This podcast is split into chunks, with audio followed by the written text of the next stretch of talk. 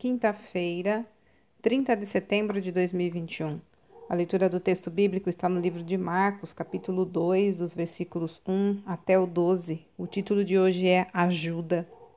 Jesus curou muitas pessoas durante sua vida aqui na terra. Algumas o procuraram pessoalmente, como a mulher com hemorragia que se esforçou para tocar a roupa de Jesus, crendo que isso seria suficiente.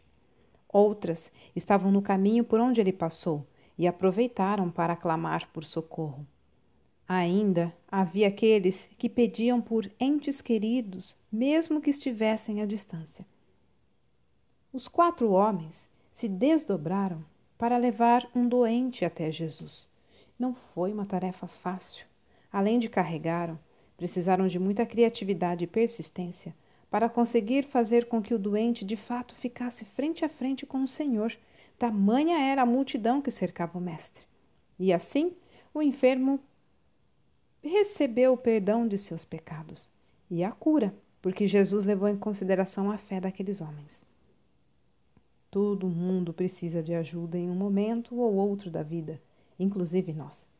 Muitas vezes, porém, Falta alguém que se importe e veja as necessidades dos outros à sua volta. Ou a pessoa até enxerga, mas encontra uma série de desculpas para não estender a mão, pois isso representaria deixar os próprios interesses e preocupações de lado.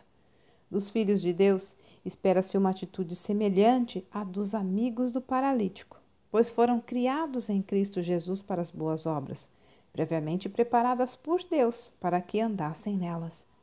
Pouco antes de morrer, Jesus ainda alertou que um dia haveria uma prestação de contas dessas ações. Tive fome e me destes de comer. Tive sede e me destes água. Precisei de roupas e me vestistes.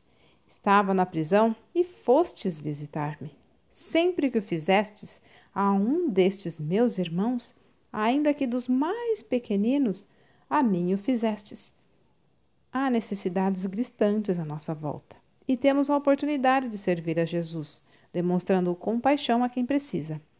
Olha, o que o cristão faz pelo próximo é um serviço prestado ao próprio Jesus. Texto retirado do presente diário da Rádio Transmundial, edição 24.